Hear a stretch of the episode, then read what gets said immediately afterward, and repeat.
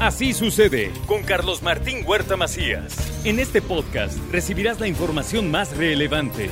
Un servicio de Asir Noticias. Y aquí vamos a nuestro resumen de noticias. Adiós a los volardos. Van a retirar algunos de ellos, los que verdaderamente estorban. Van a revisar los bici estacionamientos y algunos los van a quitar. Van a revisar y podrían quitar algunas ciclovías y semáforos innecesarios que solamente arruinan la circulación. Esto lo dijo el presidente municipal Eduardo Rivera. Señalarnos ¿no? que no son funcionales y que por supuesto en lugar de facilitarles les obstaculiza la movilidad, estaremos tomando nota de ello, incluyendo por ejemplo, no solamente la 25, sino también la 31. Y no solamente aspectos de movilidad, sino también algunos puestos de ambulantes, que si ustedes también ven en la 31, y pongan atención a esta otra nota. Podría ser obligatoria la presentación del certificado de vacunación contra el COVID en Puebla. Esto lo dice el gobernador Miguel Barbosa. Hemos sido muy cuidadosos en las decisiones que impidan eh, libertad de tránsito, accesos a lugares públicos. yo no descarto que eso se tome como una decisión obligada para cuidar a todos los que sí se vacunan, ¿de acuerdo? Los negacionistas, nada de eso, ¿eh? Son aquellos que están convencidos que las vacunas son malas. En diciembre podría estar vacunado el 92% de la población blanco contra el COVID. Esto es lo que dice el secretario de Salud, José Antonio Martínez García de la población blanco que son mayores de 18 años, llevamos puestas o, inoculadas 3.841.397, que equivale al 86.73% de la población blanco. Y ya con el esquema completo tenemos 2.799.008. Ahora, ayer solamente hubo 22 contagios y una persona muerta. Andamos en lo más bajito de la pandemia. El ISTE 23 hospitalizados, 6 con ventilación asistida. El ISTEP 28 hospitalizados, no tiene pacientes intubados. El Hospital Universitario 5 pacientes, 4 con ventilación asistida. El Hospital Militar 9 pacientes, 2 de ellos intubados, los hospitales privados, 14 pacientes, 5 con ventilación mecánica asistida. Agua de Puebla monitorea 75 tomas diarias en coordinación con la Secretaría de Salud para garantizar la calidad del vital líquido. Inicia el mantenimiento en 10 escuelas con una bolsa de medio millón de pesos. Encabezó la jornada el presidente municipal Eduardo Rivera en Mayorazgo vamos a beneficiar a más de 1.300 niños y niñas. El monto de inversión inicial será aproximadamente de medio millón de pesos. Y es importante eh, realizar este programa de trabajo como un acercamiento en las instituciones educativas Ahora también decirle que el Cabildo de, Puebla aprueba un convenio para otorgar desayunos escolares conjuntamente con el DIF estatal. Mientras, en la Benemérita Universidad Autónoma de Puebla los jóvenes son emprendedores y no le tienen miedo a la innovación y tampoco le tienen miedo a afrontar los nuevos retos. Esto es lo que destacó la rectora, la doctora Lilia Cedillo. En otros temas, la Red Mexicana de Franquicias pide ir a fondo en el caso de las dos personas decapitadas para evitar que estos casos se repitan en Puebla. También le doy a conocer que catearon una vivienda y encontraron droga. ¿eh? Ahí estaban vendiendo drogas en la zona de Carmelitas. Hay tres personas detenidas. Y luego se registró un asalto en el módulo de la tesorería en Amalucan y los delincuentes lograron llevarse 130 mil pesos. Por supuesto, no hay nadie detenido. En otros temas, vamos a, a ver, le informo que las gaceras que fueron clausuradas siguen operando. A pesar de que tienen los sellos siguen operando y pues hay coordinación con las autoridades federales para impedir más riesgos en la zona de Xochimihuacán, pero hay gente que no entiende. Hay gaceras que fueron clausuradas y que contra los sellos siguen trabajando adentro. Entonces estamos nosotros haciendo toda esa labor.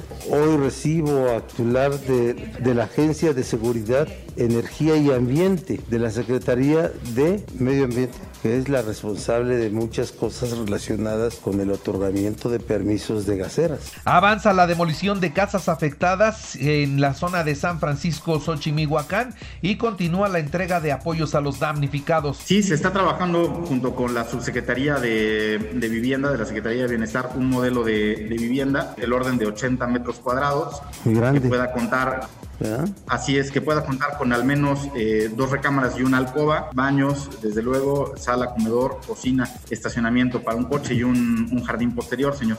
Fortalece el gobierno de Puebla la confianza con empresarios para atraer más inversión a nuestro estado. En dos años de este gobierno, las cooperativas en Puebla han aumentado en un 15%. Esto es lo que dice el secretario de El Trabajo. Audi anuncia que incrementará de dos a ocho días mensuales el trabajo en casa a partir de esta semana.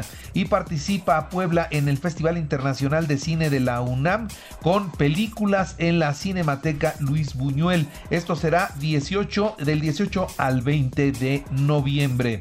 Y los días 19, 20 y 21 de noviembre se llevará a cabo la Feria del Pino y la Trucha en Santa Rita Tlahuapan. Esto es lo que da a conocer la Secretaría de Turismo. Ahora, ¿cómo está la información nacional? Hay 332 muertes y 3.836 contagios de COVID. Un tribunal pues eh, obliga a que se devuelva la casa de Emilio Lozoya a la Fiscalía General de la República ¿eh?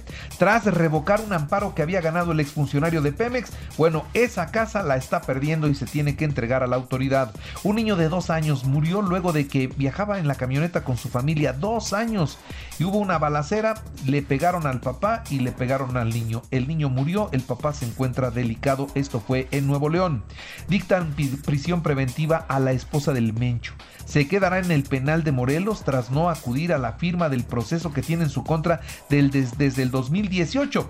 Pero pues ahora también le están investigando otros casos relacionados incluso con su hija y su yerno. Las fuerzas federales iniciaron la búsqueda de Laisha Michelle Oseguera González, hija de El Mencho, líder del cártel Jalisco Nueva Generación y de su pareja Cristian Fernando Gutiérrez Ochoa, luego de que los elementos de la Marina fueron levantados, ¿eh? se dieron ese lujo, levantaron a dos elementos de la Marina, pagarán por eso.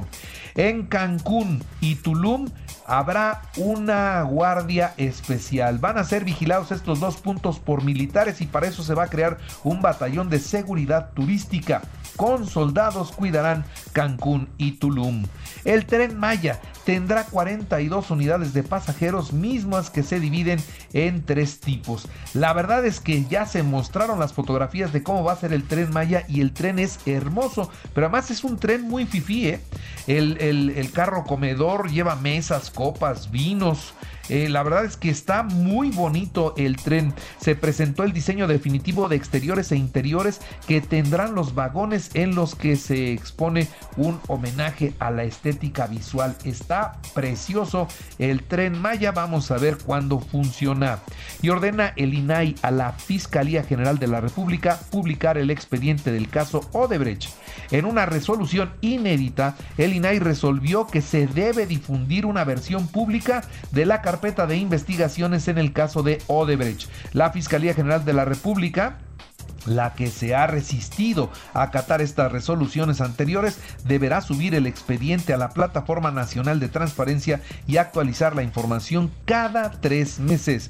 El presidente de México ya está en Washington. Realizará con el presidente de los Estados Unidos y el primer ministro de Canadá una evaluación al TEMEC. A las 11 de la mañana sostendrá una reunión bilateral con el primer ministro Justin Trudeau de Canadá. Posteriormente, saludará a la vicepresidenta de los Estados Unidos, Kamala Harris. A la una de la tarde tendrá un encuentro personal con Joe Biden en el Salón Oval de la Casa Blanca y a las 4 de la tarde una reunión trilateral para revisar el TEMEC. Miembros del Partido Demócrata allá en los Estados Unidos incitaron al presidente Joe Biden a presionar fuerte al presidente de Porque creen que el incumplimiento de México tiene en sus compromisos comerciales internacionales en materia energética. Ya la reforma eléctrica les está preocupando mucho y quieren que se apriete al presidente mexicano. Y detectan una nueva variante de COVID. Ojo con esto, por eso les digo que va a ser muy difícil alcanzar la inmunidad de rebaño porque el bicho va, va mutando rápidamente, sobre todo entre los que no se vacunan, porque no les ha llegado la vacuna o porque no se quieren vacunar. Esto se detectó en Francia. Una variante nueva de el COVID presenta mutaciones en la proteína del pico, que es la que ayuda al coronavirus a invadir las células del cuerpo humano y que nunca antes se había visto. Se descubrió en 24 personas, incluidas 18 estudiantes que fueron eh, pues eh, revisados en escuelas de Francia. Vamos a los deportes. Saúl El Canelo Álvarez donó un millón de pesos para ayudar a niños con cáncer. El mediocampista del América, Pedro Aquino, podría perderse la liguilla por lesión. Hay molestia de las Águilas contra la selección de Perú por haberlo convocado. El brasileño Dani Alves fue presentado ya como refuerzo de el Barcelona, regresa a su casa. Los Diablos Rojos del México 15 a 8 a los Pericos de Puebla y se quedaron con la serie en el americano Patriotas Halcones a las 19:20 horas. El serbio Novak Djokovic logró su boleto a las semifinales del torneo de maestros en Turín. Y recuerde que así sucede está en iHeartRadio y ahora puede escuchar a toda hora y en cualquier dispositivo móvil o computadora nuestro podcast con el resumen de noticias, colaboraciones y entrevistas. Es muy fácil, entre a la aplicación de iHeartRadio seleccione el apartado de podcast, elija noticias y ahí encontrarán la portada de Así sucede. Así sucede con Carlos Martín Huerta Macías. La información más relevante ahora en podcast. Sigue disfrutando de iHeartRadio.